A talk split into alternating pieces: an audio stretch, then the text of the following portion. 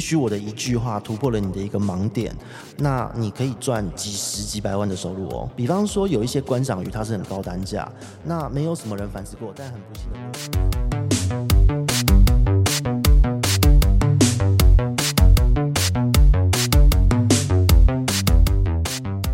大家好，欢迎收听行销啪啪啪，我是你的 Podcast 主持人 Ting。有点久没有来录音了，今天的录音时间是十二月二十日，所以我要请我来宾先跟大家说声。新年快乐！嗨嗨，新年快乐！其实没有那么久没有更新了，也还好啦。但距离上一次录音是有一点久。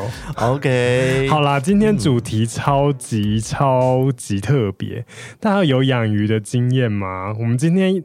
邀请到的是一个养鱼达人，而且他也是行销人出身哦，所以他是结合养鱼跟行销，然后一起成立了一个叫鱼活通这一个非常厉害的知识平台，就是讲各个养鱼。那他自己本身也是 podcaster，然后主持了鱼活通乱乱说这个 podcast 节目。好，让我们欢迎吴桐。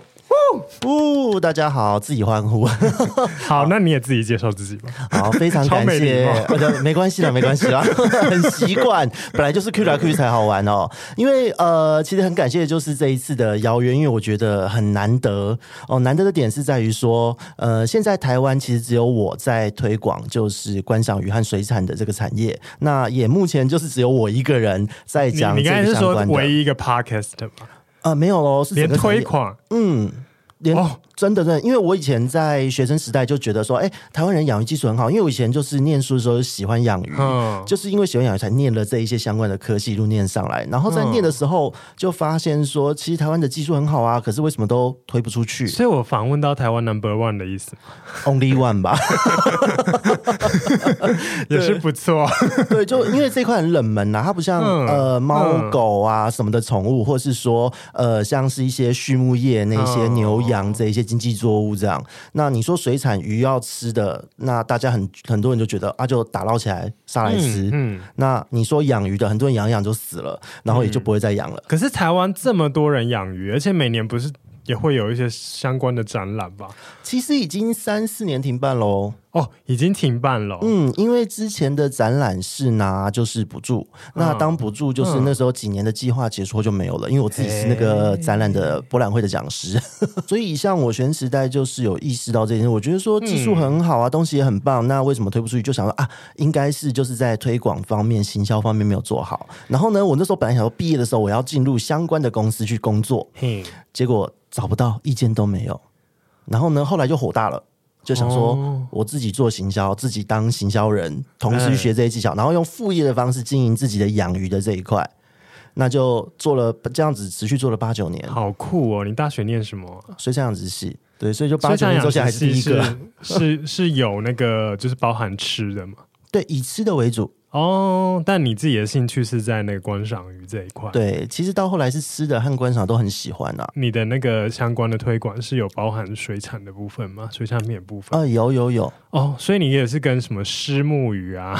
哦，对，我这边龙胆石斑什么很熟。对，蛮熟的啊，因为我这边以前的同学很多都继承家业，哦、或是在一些国内知名的大养殖场，现在都已经做到也都主管阶嘛，有一些继承家业自己的厂子做很大。然后呢，他们有时候鱼生病或干嘛，也会丢给我，我就会做检验。哇，哎，那这样我们也可以跟一个时事，因为在录音的当下，嗯、就前几天台湾的五仔鱼不是才被中国禁吗？他们动不动就会乱禁，我们已经平常心了。哦，业者们都平常心。五仔鱼是一个很好养的鱼类吗？它其实有一点门槛，可是今年其实有一点状况啦。今年应该说，今年、哦、呃，不论是看的还是吃的，观赏鱼或水产的状况都比较多，因为今年的呃气候问题。哦，对，嗯、而且现在最近特别冷。其实光单纯的冷也就罢了，嗯、重点是忽冷忽热。哦，我知道那个。一些鱼什么蛤蜊什么都会那个对，而且 暴毙，对对，而且其实在，在呃这一块，为什么我说会很难推，或是做这一块人很少，也是因为呃你要能够去解决这鱼的问题，或是知道它发生什么事，它不像是一般的兽医，就是你看一只猫、一只狗，看它的状况就好。嗯嗯、在鱼的世界，是你要看它所处的环境，对水的部分，你要先懂生态，才能够去懂这一条鱼体内发生的事情。哦、如果你只是因为它生病了，你就丢药给它，可是你环境的问题没解决，它会一直反复生病，一直反复生病。天哪，嗯。嗯对，所以这样子，今年的整个气候就是像五仔鱼啊、石斑鱼啊，然后观赏鱼也是哦，一大堆的疾病就一直不该在这个季节，平常不应该出现的东西全部都出现了。我以为观赏鱼养在家里，就是它可能是什么恒温或什么会比较还好，不会受气候影响。没有诶、欸，其实呃，有的时候是这样哦。当今天有大气压力的变化，像台风就是热带性低气压嘛。嗯，水里的东西其实都比较原始一点，气压也会。嗯，因为其实它是这样的逻辑哦，就是气候气压改变了，然后改变了之后，水中的溶氧啊、这些氧气量啊什么的变化，小小的这些细菌、藻类变化，就影响到鱼，它是一连串的连锁反应。哦，是哦，嗯，所以家里的鱼缸哦，就算你控温都是恒温，不论是夏天、秋天的，你都恒温，它还是会受到季节的一些影响。嗯嗯、哦，其实我家有养那个斑马鱼，之前，哎、嗯，没有，我现在也有养。我在讲什么？但是是之前是孔雀鱼，那因为就是我们家外面有一个大水缸，然后是我妈以前种莲花的，然后后来莲花。就是 over 掉，但是还是有水在那边。那因为不养鱼就会有蚊子嘛，所以我们就是养了孔雀鱼。嗯、然后在二零一六年霸王级寒流来的时候，就全部都拜拜了这样。然后后来就开始养那个水族馆老板推荐生命力旺盛的斑马鱼，这样，因为也没有打气或什么，它就是一个外面的水缸。但有的时候还是会有一次，还是不小心死了一一两只，然后我也想说，哎，不是生命力很旺盛吗？我做错了什么？它的寿命大概是三年到四年左右啦，哦、三年到四年。那呃，可是我觉得这个老板还蛮好玩的，怎么会推荐你斑马鱼？嗯、因为如果是养室外的，嘿像盖斑斗鱼啊这一类俗称的彩兔、哦、这种台湾斗鱼是更好的、更适合的哦。对，那个更好养，寿命也更长。好好好，我了解了。对，下次可以去水族馆看看。目前他们还活得好好的。哦，好，那就不要动，因为盖斑斗鱼丢下去会跟他们决斗。了解。哎、嗯欸，我们完全没有造访刚才前面，但我觉得应该要回到一个知识的前面的一个铺陈好了，就是。Okay. 对啊，因为我想说，大家就是直接进到养鱼这一块，可能会就其实很多很多根本不清楚的地方。对，嗯、那因为我其实，在访问你之前，我稍微看了一篇文章论文，但是在讲说台湾其实。观赏鱼的养殖市场其实也蛮大的，就是在二零一五年就有超过了十一亿台新台币的规模这样子。那也有在做那个观赏鱼的出口这样。那因为我们一般人可能想到养鱼就是哦，巷口那个有一家暗暗的那个水族馆啊，对，我们就没有其他的印象了。嗯、对，那可以请你就是跟我们分享一下目前台湾的观赏鱼市场的一些产业发展，还有就是它的兴衰历史，或者是现在一些市场现况这样子。哦，这是一个很漫长的故事。其实是五分钟解决哦，五分钟吗？好，没有问题，没有问题，没有问题。哦，有时候就是这样展开才好玩哦。啊，其实，在观赏鱼这一块呢，台湾技术力一直都是不错的。像早期从民国七十年代左右，就是早期在十大建设开始，因为那时候就是人人家不是有句话说前眼角目嘛，对不对？那那个时候其实就是。很多企业主老板他们很重视风水，哦、那在那段时间，因为台湾就是大家有钱开始弄休闲，哦、那鱼这一块跟风水可以扯上关系，因为水带财嘛。哦、那那时候就是有流行红龙，然后呢，台湾又用不同的鱼种，然后不同的鲷鱼配出了所谓的血鹦鹉这个鱼，红彤彤的啊，然后很喜气嘛。对，那个应该所有台湾人都有养过，养鱼的人最清楚就是这个。可是呢，这一个物种当时创造了非常大的一个呃观赏鱼的商机。那可是因为后来经济慢慢下滑，那很多人没有在养。再就是养鱼的知识其实一直都没有被很广泛的推广，所以很多人就土法炼钢养。那养一养养出事或怎么养怎么死就会放弃。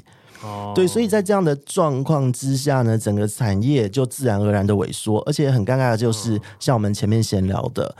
这个产业没有推广的人，所以他的这一个产业的生命在衰退期下去，就真的给你掉到底哦，没有没有人再把它拉起来过。那那时候我自己还小，未满十岁，嗯，所以就是呢，就是有经历过这一段。嗯、那其实，在整个产业来说，呃，观赏鱼的市场规模，嗯、我们讲二零一八年好了。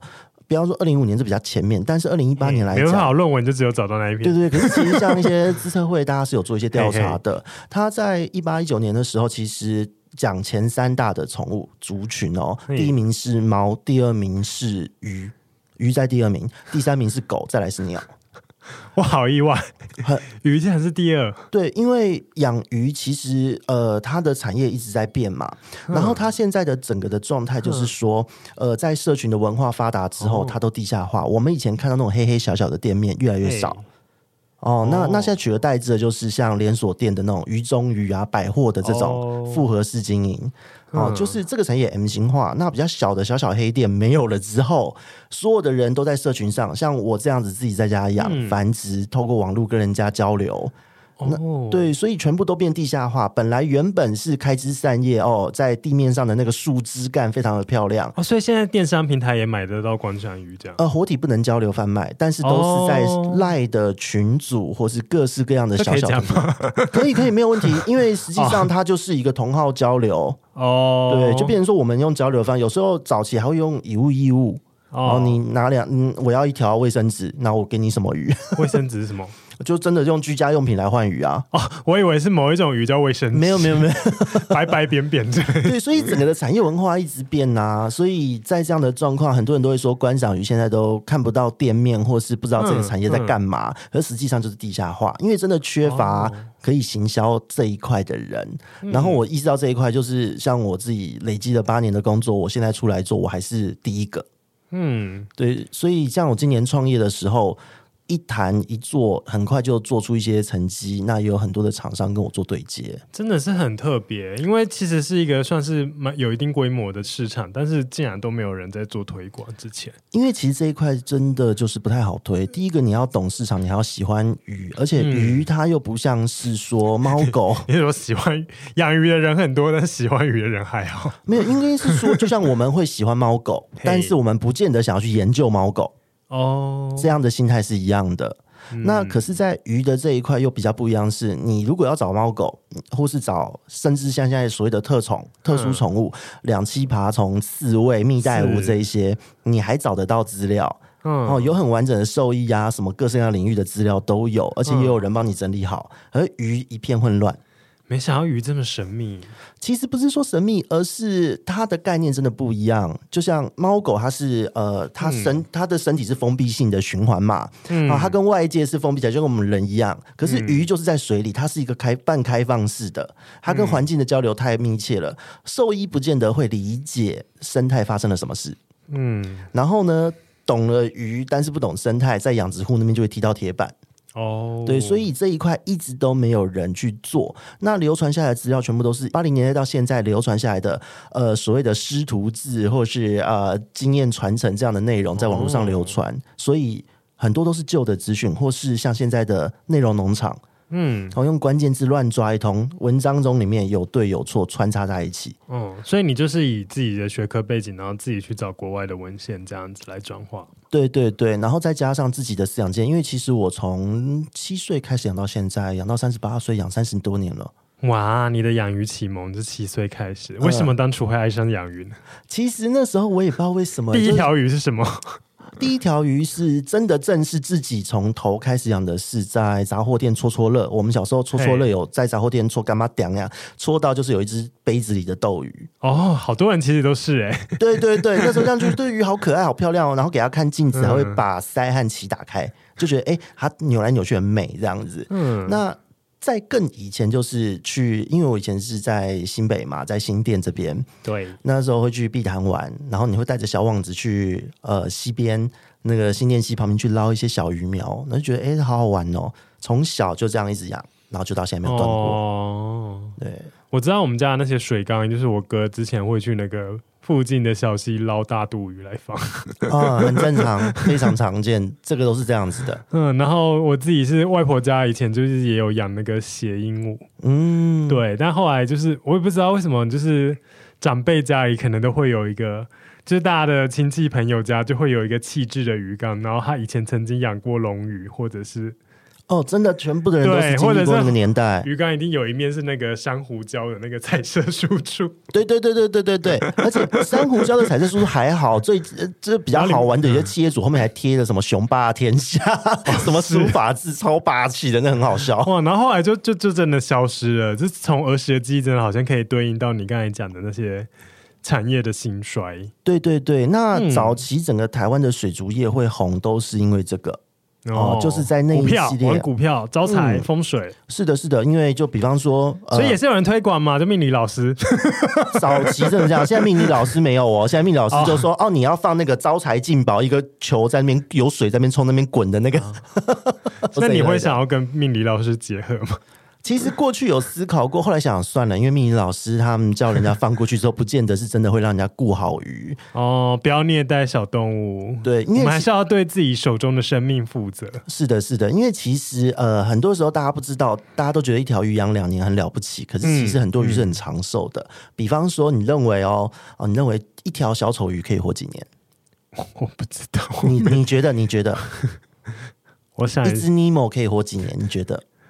听起来你这样讲一定就蛮久了嘛？八年，它可以活二十五年，对，也太久了吧？对，真的真的，而且很多我们在淡水我们养的一些鱼，那那那个一个海葵可以养，可以活多久？海葵的话就不一定了，看品种差异很大。哦、那而且海葵它可以再生，你知道吗？你把它从中间对切，只要你伤口没有被感染，它会一只变两只，而且年龄重新计算。嗯哦哦，所以小丑鱼就算活很久也不怕，就是 住的地方突然就不会有一天拜拜。不会，而且小丑鱼它其实还蛮随性的，嗯、你给它一个那个瓷砖，它也可以当它的家；给它一个水管，也可以当它的家。它不一定要海葵哦。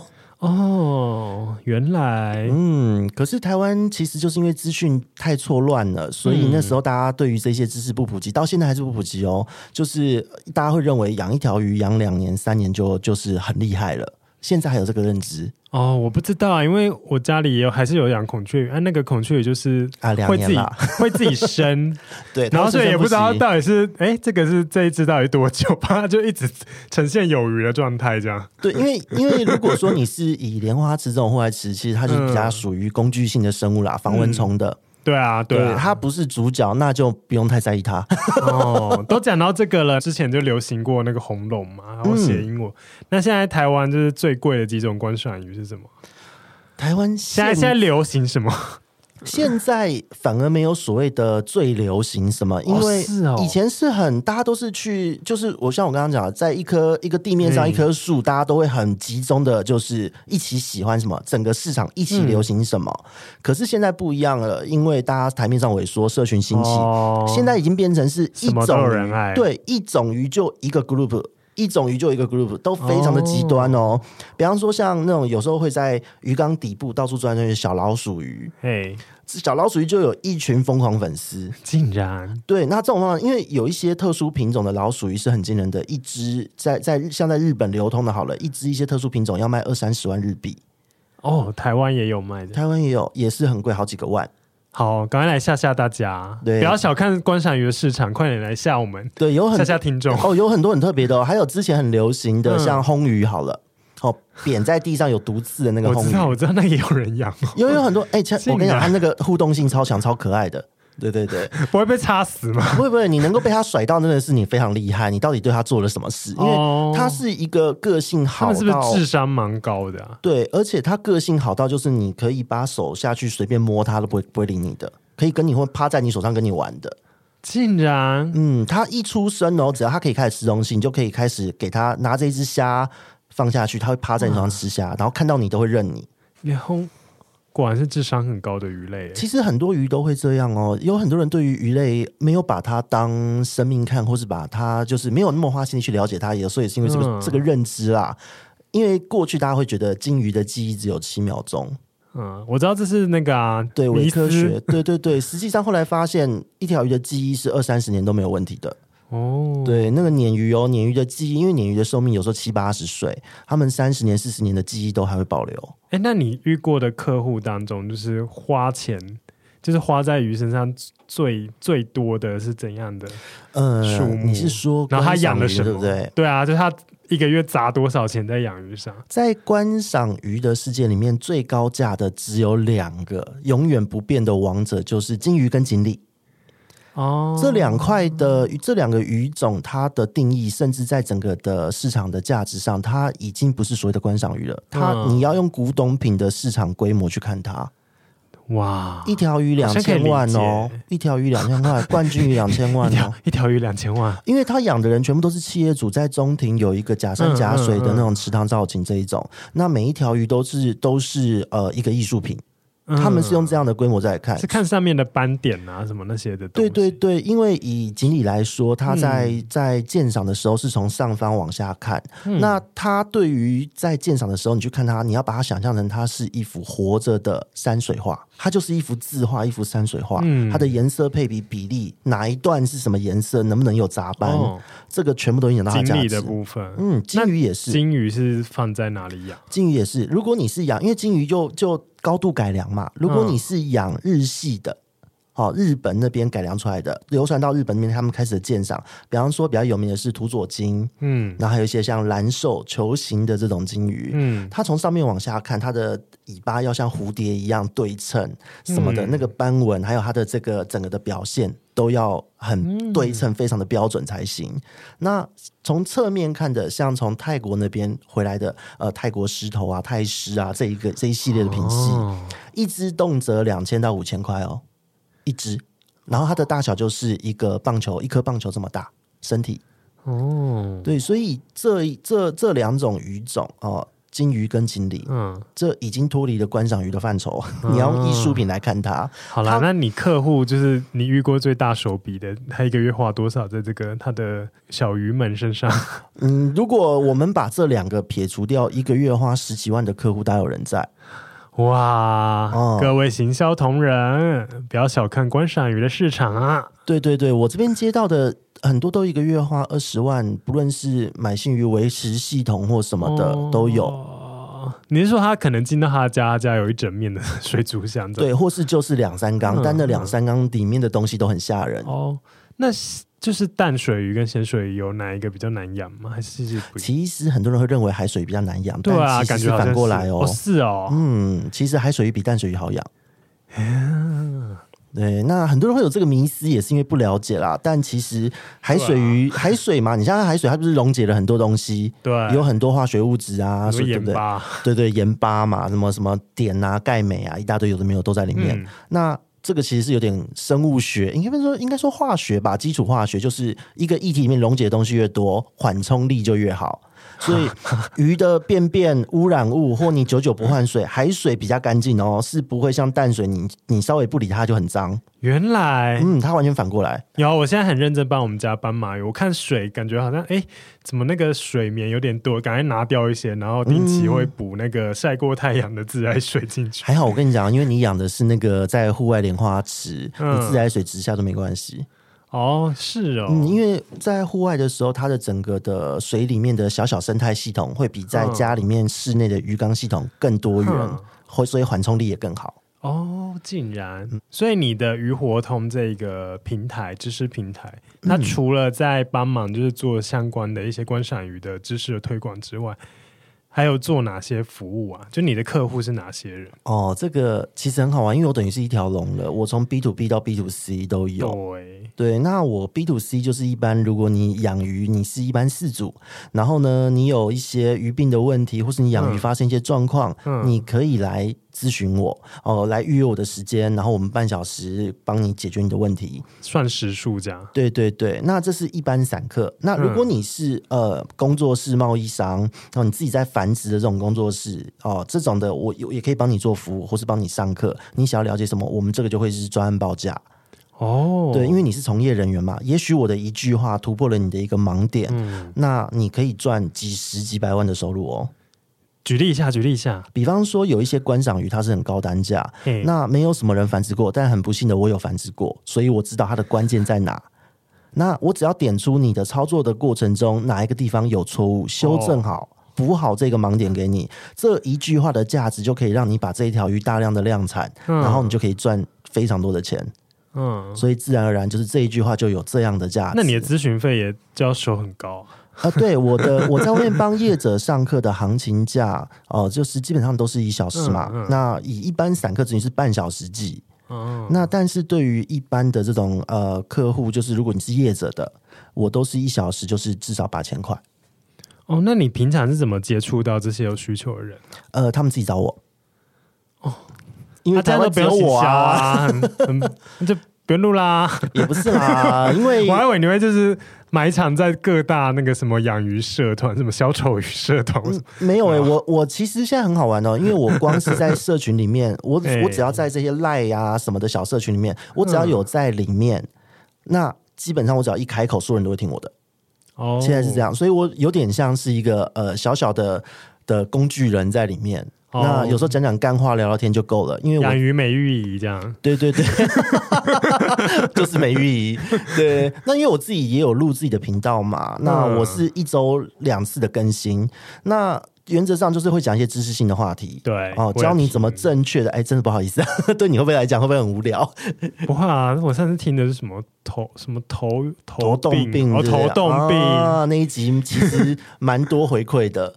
嗯，对，因为其实有很多是养鱼的世界，就像我刚刚讲的，资讯太复杂了，而且又有错误资讯。但是我录的就是因为我自己有临床经验嘛。嗯，那其实现在台面上有很多的一些兽医和养殖场都是又都是会私下找我，嗯，就是问我鱼病要怎么治，所以我等于是兽医的顾问，这是我 B to B 的部分。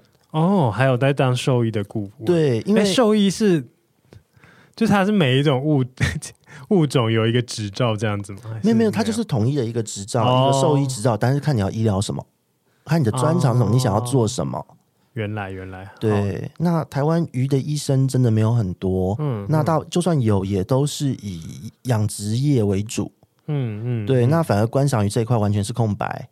嗯，对，因为你想想看，我一句话一样是鱼，养殖鱼那边，我我一句话出去，可能救了你整池鱼几百万、几千万的鱼救得回来。那你有在考察国外的市场吗？嗯哦，有有有，去可能京都看锦鲤什么之类，这也不用，因为国外的学者还有国外的从业人员会自己跟我联络，所以就是慢慢就自己的人脉网就建立起来。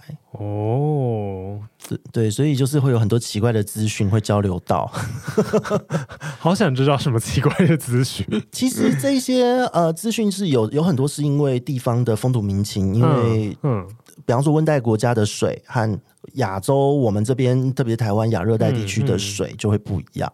嗯，哦，比方说温度就影响到里面的微生物，所以疾病的状况也不一样。嗯，哦，像台湾这边，像这个季节冬至前后，就因为疾病有几个系统在，嗯、比方说有细菌，然后还有小小的小虫子这种原虫类的，还有病毒的，哦、这基本就是三类。嗯、那这一个像现在我们录的当下是即将要冬至了，冬至的这段时间它就有一个季节性的变化，比方说、哦、我知道冬至的乌鱼最好吃，不是啊？啊啊，冬至乌鱼是乌鱼子的季节，没错。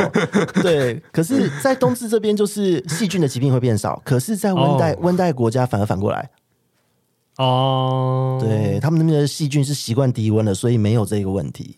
嗯，对，所以就有很多的资讯可以交流。什么病毒是什么鱼界的 COVID nineteen 呢？很可怕的哦，都蛮多的哦。呃，以、嗯、最有名的就是虾子的吧？哦，水产的虾子的。其实民国七十几年的时候，台湾那时候一度被称为就是潮虾王国。嗯，我不知道你有没有 catch 到这个资料，完全没有啊！真的吗？好，那边分享给各位听众一下。可以，可以，因为那个时候就是呃，台湾的气候水非常适合养虾、嗯、哦。那个草虾真的是随便养，那个养殖户很夸张哦，就是白天去撒一撒饲料，然后去打麻将啊，去干嘛的，哦、然后傍晚再回来看一看，再撒个饲料之类的，就这样，然后钱就一直进来，非常好赚，然后密度都养的非常高，存活率非常高。哦，但是呢，就很不幸的，因为呃，左岸那边进来了带病毒的种虾，哦，然后呢，就把病毒传播到全台，在短短的两年之内，这个产业下整个的的产量下滑了近近八成。天哪！哦、呃，就到现在都还有这个余毒存在。对，就这样，那时候好多人自杀、欸，哦，这个产业就这样崩掉。这一个就是非常可怕的一个病毒，因为得到就无解啊。是是什么样的类型的病毒？呃，它是叫做一个叫做呃白斑病毒。那它是在那个虾子的身体，你今天在一般我们如果是去池子旁边看，虾子会躲在下面嘛，它不会被你看到。嗯、可是如果你发现，哎，虾子怎么好几只跑到岸边来，然后身上的颜色有点灼灼的。它本来应该是灰灰漂亮的颜色啊、嗯。哦，新鲜的虾子的颜色，忽然变得有点混浊，粉粉白白的就不妙。啊！你如果对你如果把那个虾拿起来，把它的壳剥掉，然后用两片玻璃把那个肉压扁，对着阳光看，你会看到污污浊浊的颗粒，一坨一坨的，海啊、嗯，就病毒，然后整池的虾就对，就拜拜，对，就是你只能赶快打捞，赶快卖，因为那不会传染人嘛，但是虾子就会整池倒。天呐，真的是很值得痛恨的一个病毒，因为我很爱吃虾。哦，其实现在台湾的虾蛮贵。对，台湾虾现在蛮贵，其实也是这一个东西有影响到。啊、那现在还好是大家不大部分吃的是白虾啦，草虾比较少吃。哎，那你最常遇到的那个问题是哪虾？养殖户来讲的话，很季节性。嗯，像现在开始会有一些病毒，冬天的时候在靠近大海，这时候会有一些病毒，嗯、就是你把鱼那养殖会拍照给我看，或拍影片给我看，嗯、我看哦那个鱼状况颜色不太对，我就会问他说，哎，你现在用手去摸你的这个鱼，你从它的胸鳍后面往后面摸，它鳞片会不会一摸就掉？哦、嗯，然后。那个养殖户照做嘛，视讯看诊这样，然后就是一搓，还可以视讯看诊。对对，我们可以视讯看，因为其实我们看多了，嗯、大概一看都知道是什么。我们只是在进一步透过视讯确认。嗯，然后他一照我动作说，哎，真的耶，鳞片才在池子里面刚捞起来，还没死透的鱼，鳞片一搓就掉。我说，哦，这就病毒啦，你赶快处理哦，池子该清理的清理，鱼把它分散一下，然后一池分成两池，这样、哦、密度降低，不要让它传染，然后不要喂食，就要这个季节就是病毒。那夏天的时候就是细菌，还有的时候入秋又会有一些寄生虫，很烦。哦，那 那一般人养鱼呢，最常跟你求救是什么问题？绝大部分都是照顾不当。哦，就是你把水里面，比方说滤材堆很多，饲料都不换水，对对对对，然后鱼就中毒了。哦，都是中毒，我就是变得我好像在帮大家都在解毒之类的。对，所以就是有会有完全不同的一个疾病层面啦。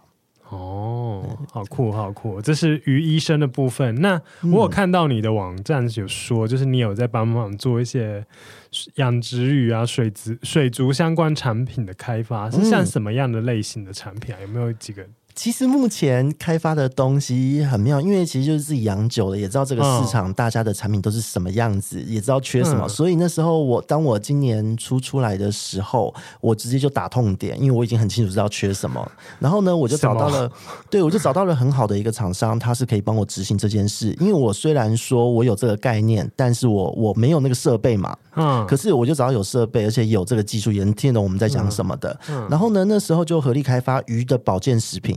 哦，哎，你很会铺陈呢，讲那么久，最后才说是鱼的保健食品。你是行销人吗？你要铺个梗吗？我一直在等，说到底什么？很神秘哦，有没有想要？对，它、啊、那个保健食品是怎样？呃，因为其实呃，在一般人的概念里面，嗯，假设说呃，我们要加维生素给鱼好了，很多人会觉得说，就把它加水里就好，鱼不是在水里面吗？哦，你是说？就是觉得它需要 B 群，就直接丢一颗 B 群。对对对，或是液体的那种维生素，然后直接倒在水里面，倒在鱼缸里面。我根本没想过要帮鱼补充维生素，我就只有喂饲料而已。哦，那这个是 这个是很基本入门会这样，可是养一段时间会发现如何让鱼更漂亮一点，嗯，更健康一点，嗯嗯、就会开始想在水里乱加东西。这有阶段性的，这是养鱼的生态。哦、想说怕怕加什么东西会不会影响水质，也不敢乱加。哦，这样子是最好的，就是不要乱加。可是很多人就是一开始养，觉得对生物熟了，那就是开始做各种实验呐、啊。哦、但是这个实验是自己乱想的实验，就加一点什么会不会比较好？加一点什么，然后加一加鱼就出事了，就来找我了。哦、常遇到这样。所以你的这个保健品到底是什么？嗯、呃，我的保健品就是像一些维生素或是一些脂肪酸这些东西，是可以直接粘在饲料上。嗯、不管你用什么厂牌、什么形式的饲料，都可以让它粘在上面，然后让鱼直接吃下去。哦，是个液体或粉状？粉状。对对对，好酷哦。对，因为在水产养殖的世界，它其实很多时候要补充这个东西是混合饲料的时候顺便加，嗯、加完就立刻喂。嗯嗯、可是观赏鱼，你拿到就是一罐饲料啊，那它出厂时间久，它里面的一些营养素慢慢的会坏掉。那那个这个产品有优惠码吗？我们听众要买的话，哦，直接到我的平台买就好啦。哦，好，我等下开发票给你，要收业配钱。好，这么好，谢谢谢谢，可以可以可以，没有问题。对，可是这个产品那时候就是还蛮创新的啦，有带动一些话题，嗯、因为很多这个产业的人或是开发这些产品的人，他们本身并不了解鱼怎么运作的。身体怎么运作的？所以其实像维生素什么，直接加在水里面，嗯，很多年哦，二三十年来都这样哦。可是淡水鱼其实是不太喝水的。哦，鱼鱼鱼不喝水什么意思？嗯，因为它 它在水里面嘛，那那它的其实就像我们人的血液也有也有里面也有一些也有一些物质嘛，嗯，那鱼为了怕它的这些物质会流失掉，就是渗透压平衡，它就选择不喝水。哦，这是淡水鱼的生理机制。所以你把一些东西加在水里是进不去的。所以咸水鱼会喝水，那它要喝哪里的水？它喝海水，然后大量的排出盐分。哦，呃留下水分，排出盐分，这是不同。原来对，是有这样的差别。那你那款产品就是有分那个，就是哪一种鱼适合吃吗？还是它是一个通用的？通用的，因为我知道大家都会缺。对，你说什么？国人普遍缺铁，所以什么？我们就设计一个。就是每天的那种保健的食品的，是的，是的，是的，所以就是设计了这样的产品，然后呢，再从呃从业人员到资深玩家、饲养者到新手，喂的都很有感觉。所以就是从那种很大的红龙，然后到那个金鱼、斗鱼，什么都可以用。对，只要你是鱼就可以用。是的，是的。哦，好酷哦！对，那那时候开发了这个，那最近又有一些别的 idea，就是也跟我的，就是因为现在我也担任了这间厂商的顾问，就是我们会共同再去在明年又会再推出一些新的东西。什么啊？有点好奇，先保密一下。好哦，因为还在测试阶段。嗯。那你自己工作经验中遇过自己印象最深刻的一个鱼病的经验是什么？就是你可能这个病真的是超级少见。其实都还好哎，因为都在、哦、可能是做久了吧，就是都在预料内。那一般我们的养养、哦、观赏鱼的饲主，没有什么未知病毒什么？没有没有没有没有，一般观赏鱼的饲主很少会遇到。养殖户那边比较会有超自然现象哦，说来听听。之前有发生，就是眼睛凸掉，然后那个眼睛凸出来，然后身上哪里烂掉，可是鱼还活着，就是一条鱼整个变得怪里怪气的。我们去检测它，对对，看起来很可怕哦，就是整条鱼看起来，因为有一种病叫做那个立鳞的这个鳞片会立起来这样症状。其实你看那个鱼，有些人会觉得很恶心，因为鳞片都立起来了，看起来像松果一样哦，鼓起来这样，然后感觉到。感觉它看起来就感觉奄奄一息，但却又没死。那那条鱼就是眼睛还凸出来，鳍又烂掉，可是它还活着，而且好几只这样。哦，一池大概有呃三分之二都这样子。所以那是什么原因造成？后来就是去检验啊，检验水里面啊，检验鱼的身上啊，然后还化验嘛，解剖啊，各种都是做检验。嗯、后来发现，哎、欸，好像是肝脏还肾脏都有坏掉，然后怎么会坏成这个样子？那通常这些代谢器官坏掉，就是我们就推测应该吃了什么。那一看那个饲料的保存完全不对。就等于黄曲毒素什么之类的呀，这个有哦，这个是有的哦。哦，有些有很多的人在养的时候不知道那个饲料重复解冻哦，又又冰回解冻又冰回，重复解冻，受潮嘛，生沟啊，有的没有的各种变质，然后油脂坏掉哦，那个真的很可怕。听起来是就是养养不好，没有那种什么很。神秘的一些奇妙的现象，呃，这一个之后，因为鱼的身体会变虚弱嘛，嗯、然后在那个过程，为什么一开始他们都无解，没有往这个方向想，只是因为鱼变虚弱了之后，感染了一堆东西。哦，对，就跟人那个人的免疫力降低，然后就很容易长一些有的没的。是的，是的，是的，就是所有东西都粘上去，什么全部跑过来，然后平常平常不不会怕的病原体也可以让你很惨这样。对对对，所以那时候就是一一排除，就发现说，哎，好像不太对，这些疾病都不是致死、嗯、或是他出问题的原因。哦、然后一步一步回溯，就折腾了快两三周吧，跟业者这样往来，嗯、结果发现是饲料坏掉。哦，对，所以这就是很很有趣的一个经验，因为业者自己也不知道。好，然后我们以为他知道，所以一开始也没有往这个方向想。嗯嗯，嗯嗯对，所以就是有时候是人的问题啦。那你这么。爱鱼，你你会吃鱼吗？超爱吃的啊！好，超爱吃的。我还以为因为爱爱吃鱼而不 没有啊，就是每次去帮养殖户在服务的时候，就是期待他把他的鱼切过来，嗯、然后做成一整桌的料理，就可以什么都吃得到，这样这是最期待的啊。哦、好了，但观赏鱼不能吃就是了。啊，其实也是有吃过的经验啦，真假？对对对，因为有一些比较大的养殖场工作室这一边，他们的鱼有的时候也没有下过什么药或干嘛的，嗯、就觉得说，哎，那个大鱼意就是可能因为操作的意外挂掉了，那还很新鲜，很可惜，就把它冰起来，所以有的时候去都会吃到一些奇怪的东西。我以为这是，我以为这是网络上。网络上的那种笑话，不是不是是真的，真的会有这种事，真的哦。对，所以什么都、啊、那哪一种观赏鱼最好吃啊？其实我觉得，像我现在我鱼缸有，我鱼缸有一种鱼叫战船，嗯，然后它其实，在产地版就是食用鱼。那在台湾其实是很算是蛮大型的鱼，我要 Google 一下。对对对，好好笑哦！战船是什么？哪个战？就战斗的战，然后飞船的船，就战船。这个鱼叫战船。然后战船，然后你后面你在 Google 上写战船空格半形写油炸。他在泰国、在马来西亚就是抓起来炸来吃的啊。哦哦哦，这看起来就是很无锅鱼，看起来就是会。那个海产蛋，然后以为是那种什么热带鱼还是什么卖很贵的那种鱼，对对对，所以呃，这个就是当时去去出国玩有吃到过，然后在海水清这几天也有一个新闻啊，嗯、就是说呃，在鱼市场看到了五彩缤纷的热带鱼被寸斤称两的卖，嗯嗯，然后也有人在抨击啊说，哦，对啊，因为那个什么不是。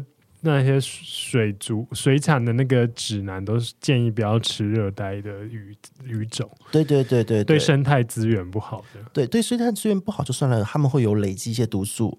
哦，是哦，对，所以有时候吃了会会会有一些中毒的反应会发生。嗯、那再来就是呃，这个其实很难避免，因为这很两难，也是现在的灰色地带，嗯。呃。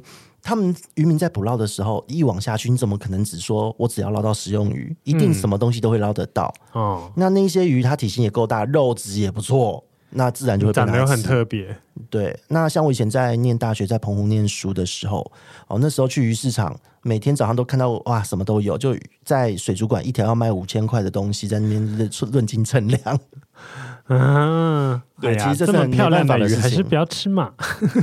对，不买，但不买又浪费，它就已经死在那边，准备要拿来吃了。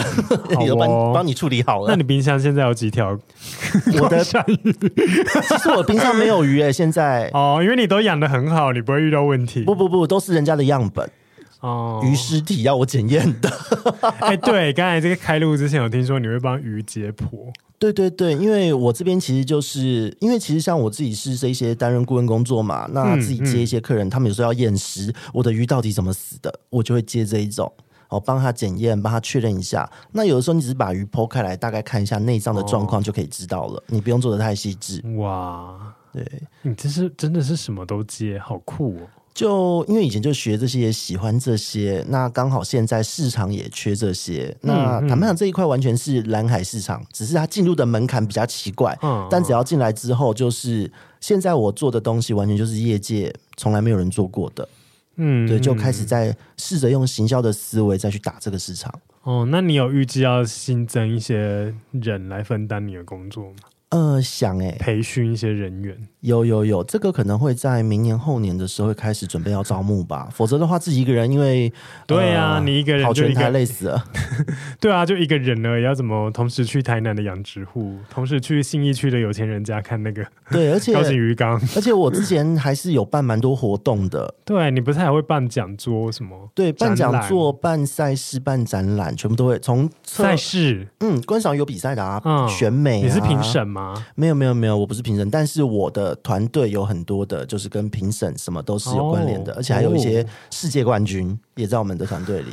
台湾有什么很厉害的世界冠军吗？观赏鱼的部分？呃，光我们的团队里面有一个是斗鱼的比赛，他、哦、其实他得到的这个世界的排名就是基本上就是冠军无误了啦。哦、对，因为斗鱼像现在它的比赛它有好几种好几种系统，光是你说养孔雀鱼好了。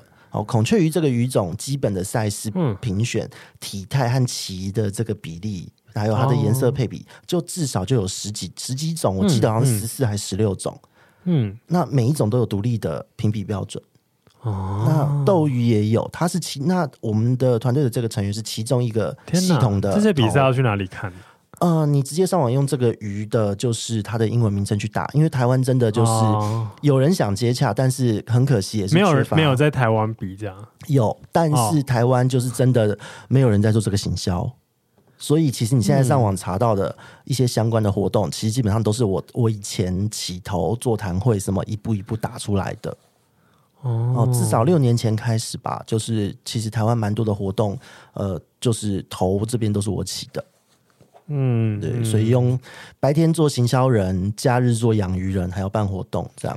这个背景真的很有趣。你之前做过哪些的行销相关的工作？之前在一开始出来的时候，其实也是因缘际会啦。在因为那时候我是在念书的时候念的不是这一些相关的东西，嗯、所以是自己想要念做这一行，然后呢就什么都丢。结果一开始入行的哦，录取我的是呃管顾公司管理顾问。嗯，然后呢，那时候接触了公标案，后来就做了整合行销公关公司。哦，然后接着呢进入传产行，就是做品牌的行销，从原本是乙方变成甲方这样，嗯、然后接着呢在传产之后又被呃挖角到外商。哦，就是做一些整个不论是市场培训、市场策略、品牌策略，整个的，然后做到最后就是整个的台湾的主管阶，嗯、那就觉得好，好像累积够了，时候也差不多了，刚好有疫情嘛，好出来咯，哦、就创业了。就是因为因为疫情出来，因为我觉得是一个很好的时机。嗯嗯，因为好像是哎、欸，因为而且疫情在家里就看着自己的鱼，就是很舒压。对，因为疫情的关系，大家都会在家。那既然在家，那你鱼其实是一个关心则乱的生物。嗯，嗯你越去弄它，越紧越焦虑，越会出事。对，我就想说，对对对，就很多人在家就没事乱嘟自己的鱼啊，就嘟到出事啦。干嘛嘟？没事就撒饲料嘛。啊，可是你想想，你本来在上班，你早上出门前撒个饲料，下班看到它开开心心的，然后就关灯休息了。中间你不在家的时间，他在鱼缸都很自在。嗯，对。可是当你二十四小时都在家的时候，有有饲主就都不关灯，然后鱼就内分泌失调就暴毙。然后也有人一天原本只喂一餐，它变成喂三餐。哦，要一定要关灯哦。呃，鱼它是一个日夜光周期很重要的，该关灯就要关灯。好，我跟我哥讲，对，不要一直一直开太久啊、哦。原来，哎，那那那一般人就是要养鱼的入门，就是有哪些基本的知识要必备吗？比如说不要喂太多次的饲料，那一天是要喂几次，或是多久喂一次？对，其实就是我现在讲的内容会跟网络上你查的资讯完全不一样。因为网络上的资讯很多都是错误的资讯，流传多年，所以就是大家翻新一样观念。如果你要养鱼，有几个概念要注意。第一个，温度不要太高，嗯，二十二到二十六度就好了。嗯，那寒流来怎么办？寒流你就控二十二度。没没啊，我那如果家里没有那个控温的，控温很便宜，现在控温比鱼还便宜。啊，对，真的控温，你就买个简单的控温的哦，好吧？对对对对对。那外面大水缸像我家怎么办？哦，你只要不要让风直接吹到水面就好了。哦，放在阳台，然后不会窗户关的是还好。呃，如果你窗户还是要放一个保丽龙片，怎么？呃，通常我都会建议哦，有一些人如果他的池子比较大，然哦，那个桶子比较大，嗯、我会请他去上网买一个就是遮阳遮风帆布。哦。哦，那种很像编织成网状那种黑色帆布，嗯嗯、可以遮阳可以挡风，嗯、放在迎风面哦，就是放斜四十五度哦，风不要直接吹到水面，水不会那么快降温的意思。对，不要瞬间降温，鱼都是可以接受，因为鱼在低温会沉到水底去就发呆，嗯、哦，它会因为变温动物嘛。嗯，哎、欸，那你就不要去扰动它就好。没办法，那个霸王级寒流那一次，那个外面是零度，我家哦，那真的没办法啊，那真的没办法，真的没办法。室内三度，外面零度，对，这个也太不幸了。对，不过温度一个啦，那再就是两天到三天喂一餐就好了。什么？嗯，而且你养户外的，对不对？你养户外的，你只要一个礼拜到两礼拜给他一餐就好了。哦，难怪哦，因为我都很常忘记养。那反正说，哎，看它也还好好的。因为在户外，它的里面的小系统、小小的生态系统，跟家里面的玻璃缸就是不一样。嗯、它会长很多小东西，它会自己去乱吃就够了，就很够了。哦，我要跟我哥讲，不要不要一直每天喂。对对对，那你养在家里的鱼缸，你温度不高的时候，也就是真的是两天到三天喂一次就好。因为鱼的代谢跟温血动物不一样，嗯，它就是变温动物，那它。代谢它反而需要耗能量，嗯，所以它今天它代谢比较慢，温度比较低，喂少一点，对它来讲反而健康。嗯，就水质也不会变浑浊。对，那你也可以奇奇怪怪的东西。对，你也可以花比较多的心思跟它玩啊，看它干嘛都可以啊。要怎么玩？哦，很多哦，鱼，因为它会认人认脸，什么都会，嗯嗯、所以你其实可以就是用一些小，像网络上就有一些小影片嘛，嗯，呃，比方说会有人弄一个橡皮筋圈圈，让鱼训练跳圈圈，什么的，这种的都是可以的哦，不是不行哦。哦，啊，这是但橡皮筋上面有一些细菌怎么办？啊，不会啦，橡皮筋上面的细菌也也没有那么多啦，就算有在水里一点点，也不会造成什么影响。对，然后再来就是呃，温度比较高，再来就是注意换水。嗯，哦，换水很多人会，你查到的上网资料都会查到，跟你说你要一次换三分之一，不要换太多。没有，其实换水是一次换的量要大，然后不用，不见得要那么的频繁去换它。哦，对，所以完全你上网查到的资讯，跟真的让你的鱼变得健康的资讯是相反的。好啦，反正就是养鱼相关的话，就可以听。嗯鱼活通乱乱说，这一个 podcast 节目简单介绍一下吧，都讲到这了。好的，好的，好的啊！叶佩斯你真是开心。对啊，等一下开发票啊！真的吗？好了，对不起啊，没关系，你继续。好好好，呃，其实我的这个频道那个时候会一开始出来，只是因为它对于我来说是一个最节省成本的、嗯、的知识传递工具。嗯，因为如果要做影片。因为我只有一个人，我一个人创业，我没有团队，嗯、我剪辑影片太累了。你还要去各地出差，对，我还要去服务客人，然后还要解剖，一大堆有的没有的都要有。嗯、那在这样子的状况，我就觉得那时候觉得说，哎，只要录个声音就好。而且 Podcast 现在其实它的市占率越来越高，嗯，哦，大家几乎随时在通勤都会听 Podcast 的。嗯、那我想说也好，那因为我在一开始做录这个东西之前，我是有先试着做直播。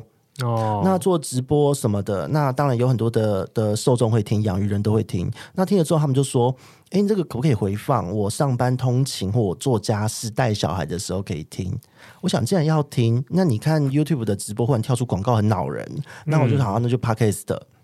那一用之后，大家就开始追了。那我就想说，好，那就固定嘛，每个礼拜二、礼拜五。我早上六点先更新，因为就是刚好你上班的时间就可以听养鱼的知识。嗯，对，那你就算上班没跟到，你下班再听也可以，反正就是一集短短的，刚好就是二十三十分钟之间，嗯，方便你就是在一个通勤的时段吸收到一一点点的小知识。然后礼拜二、礼拜五这样子固定更新，有的时候礼拜五还会放一些专访，就是因为鱼种太多了，嗯，我只有擅长几种鱼种。虽然我懂鱼的疾病，但是不是每种鱼我都很厉害，嗯。然后我就请那个鱼种很厉害的头。请他来上节目，嗯嗯、请他分享，告诉大家怎么养这个东西。哦，我是蛮想要听那个有钱人的世界，有钱世界 锦鲤的部分，这个又会变成是杂谈类的。不过我这边会希望未来能够邀请到锦鲤圈的大头哦，因为这个是完全是很难打进去的一个市场，我会努力的。哦、太太厉害，好期待哦！因为其实他的池子就是一堆透天别墅在游的意思。哦，那个真的是要有人引荐才能接触到的。对呀、啊，对我以前的我有听说过什么日本的寺庙里面有什么超级昂贵的锦鲤呢？有很多，就是一些传说。有有有，还有那个企业主的庭院什么的，一大堆。嗯嗯，对，那这一块的客人或是这一块的这一些人呢，他其实都是你要透过一个介绍一个才进得去。嗯、这一些人他们基本上是不太用社群软体的。嗯，哦，因为他们都已经，他们自己都可以成立一个新的社群软体的这样的财力了。哦，对，也没有，他们就直接就是花花钱请你去他家看一下就好了。啊、呃，对，他们现在都是这样子，就是当你帮他把他整池鱼救起来，嗯、然后呢，他就会觉得哦你不错，然后呢就会介绍你给其他他的朋友们认识，嗯嗯、然后就一个传一个，好酷哦。其实台湾的养殖圈也是这样，养殖户也是这样。嗯、哦，养殖户不相信莫名其妙的大学老师或是兽医说什么。嗯他们相信朋友之间的介绍，我隔壁的觉得你很好，那我们就用用看吧。哦、他们会这样子，对，所以这也是这个产业很难被打进去的原因。嗯、那你二零二三年 Podcast 相关的新计划有哪些？其实还是就是以还是以分享知识为主。其实，在我的 Podcast 里面呢，因为它是我自己品牌的一个延伸手段，对，所以呢，就是我不希望它只是分享知识而已。它应该有更多品牌行销，或是跟我们人一般大众之间更接近的一些面向，哦、所以会多一些，比方说从鱼延伸到的生活品味、知识，嗯、或是一些生活态度哦。因为养鱼就是好像在修剪花木一样。对啊，现在那个现在台湾最红就是养养叶子啊啊，对，观叶植物 权就，就跟那个。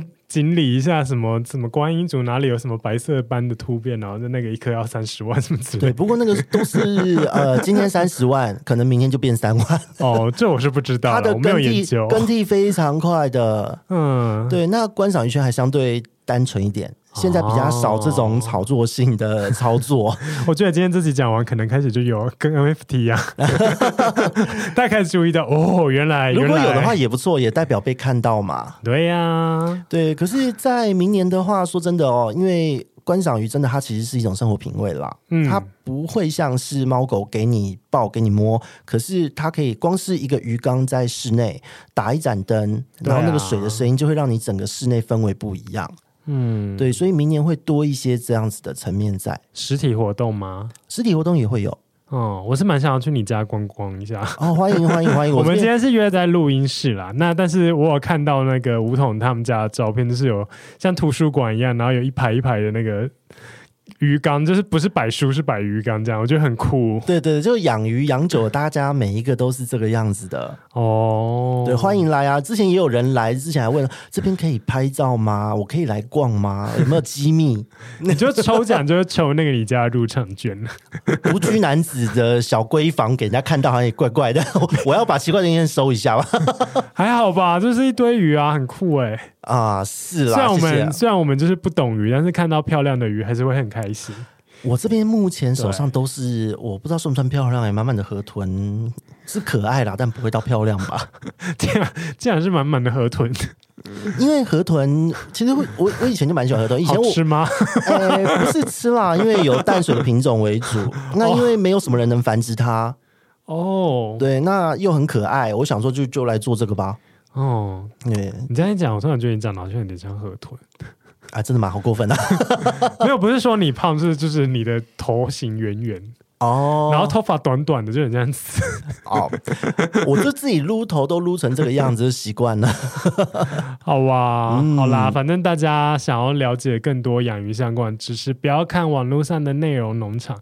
我们今天有专业来宾，然后带还有专业的知识平台鱼活通，就大家搜寻。鱼就是鱼嘛，鱼对对，活就是活着的活，嗯，通就是四通八达的通，你就可以找到他的网站。然后，如果你是搜寻“鱼活通乱乱说”，就欧北共的那个乱乱说，在各大 podcast 平台，你就可以找到他的节目。